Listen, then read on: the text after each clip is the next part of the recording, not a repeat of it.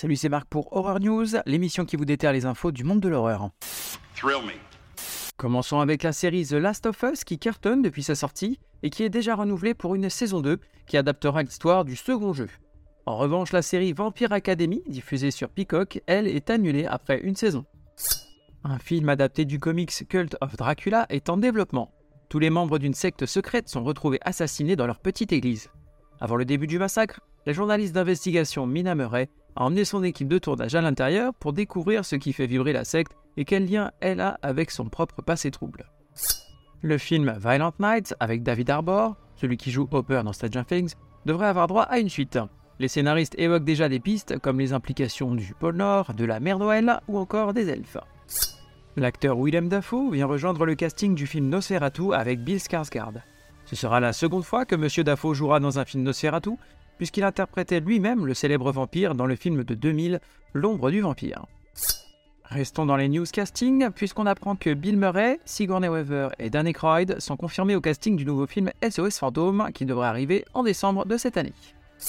Le roman Sign Here de Claudia Lux devrait être adapté en série pour Amazon. On y suit une employée de bureau qui travaille aux enfers et qui vise une promotion. Tout ce qui lui manque, c'est la dernière âme de la famille Harrison. La comédie horrifique Arachnophobie de 1990 va avoir droit à son remake produit par James Wan. Décidément, on n'arrête plus en ce moment. On y suivait une espèce d'araignée tueuse d'Amérique du Sud qui arrivait sur le sol américain et qui commençait alors à décimer la population. Je t'avais bien dit qu'on serait amis pour la vie. Passons aux sorties cinéma avec Knock at the Cabin. Alors qu'ils passent leurs vacances dans un chalet isolé en pleine nature, une jeune fille et ses parents sont pris en otage par quatre étrangers armés qui exigent d'eux un choix impossible afin d'éviter l'imminence de l'apocalypse. Alors qu'ils n'ont pratiquement aucun moyen de communication avec le reste du monde, ils vont devoir seuls prendre et assumer leurs décisions. Sortie prévue le 1er février. Passons aux sorties VOD, DVD et Blu-ray avec Overlord en Blu-ray.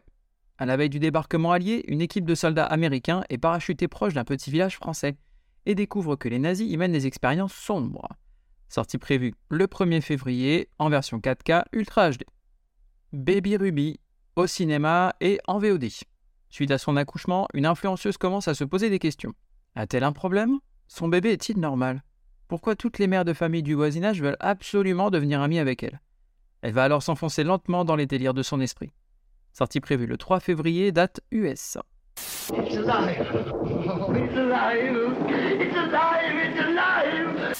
Passe aux plateformes de streaming avec la sortie de Viking Wolf sur Netflix.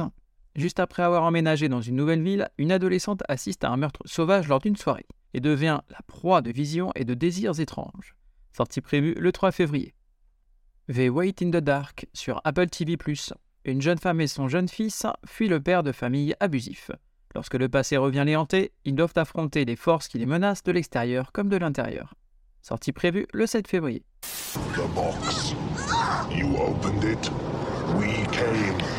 Côté série, The Watchful Eye sur Freeform. Elena Santos est engagée en tant que nounou par une riche et influente famille de Manhattan. La jeune femme au passé compliqué découvre que tout le monde cache de sombres secrets et d'obscures motivations. Elena elle-même possède sa propre part d'ombre. Sortie prévue le 30 janvier. Mais on est tous un peu fous à notre manière. Côté livre, on va avoir un comics cette semaine avec The Nice House on the Lake chez Urban Comics.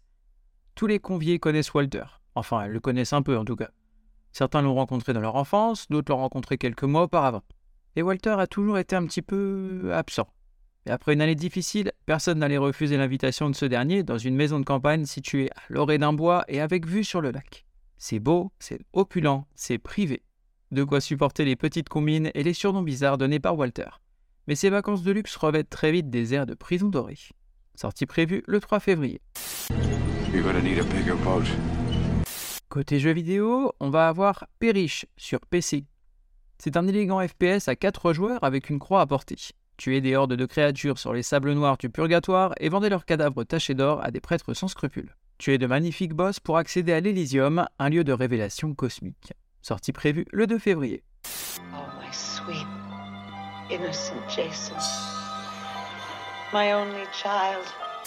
Cette semaine, je vous propose une recommandation avec la chaîne YouTube Les Livres de la Crypte. Sur cette chaîne, Jody vous invite à découvrir ses sélections de livres horrifiques et fantastiques en tout genre. Alors il y a du roman, des nouvelles, manga, aussi bien de la VO que de la VF. Elle nous livre son avis sur ces derniers, sans spoiler, mais toujours avec humour et passion. Pour moi personnellement, elle m'a permis de découvrir pas mal d'auteurs et d'œuvres vraiment sympas. Merci à vous d'avoir suivi cette émission. Je vous invite à me suivre sur les réseaux sociaux, Facebook, Instagram et même YouTube, à me laisser des commentaires, des avis ou m'envoyer des messages. Je me ferai un plaisir de vous répondre. Vous pouvez également vous abonner et mettre des avis ainsi qu'une note sur les différentes plateformes de podcast, que ce soit Apple, Spotify, Deezer, Google Podcast, afin de m'encourager et d'aider à faire connaître le podcast. Il ne me reste plus qu'à vous souhaiter bonne semaine et bon frisson.